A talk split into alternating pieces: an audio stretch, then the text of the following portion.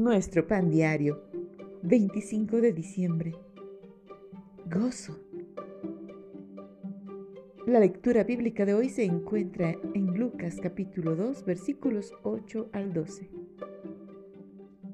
Os doy nuevas de gran gozo, que será para todo el pueblo. Lucas 2:10 El gozo se perdió cuando Adán y Eva desobedecieron a Dios y él los echó de su hogar en el huerto para evitar que sucediera algo peor.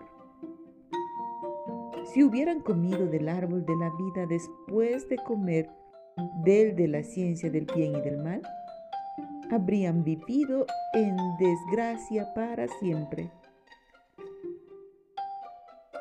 La vida fuera del huerto no era fácil.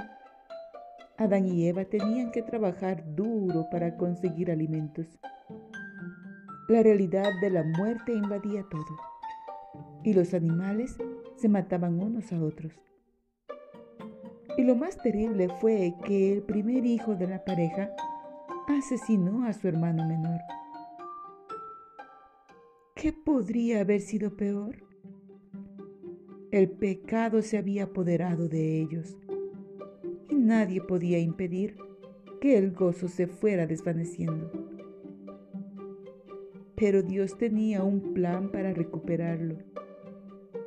El gozo se perdió en el huerto cuando entró la muerte, pero volvió mediante un nacimiento, el del Hijo de Dios.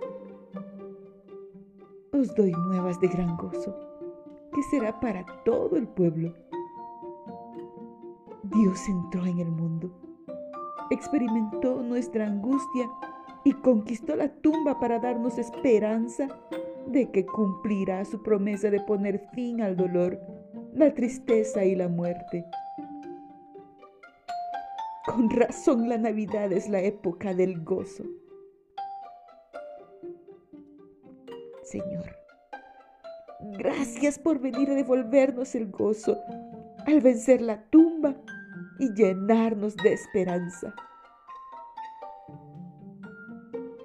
Jesús es el gozo de la Navidad.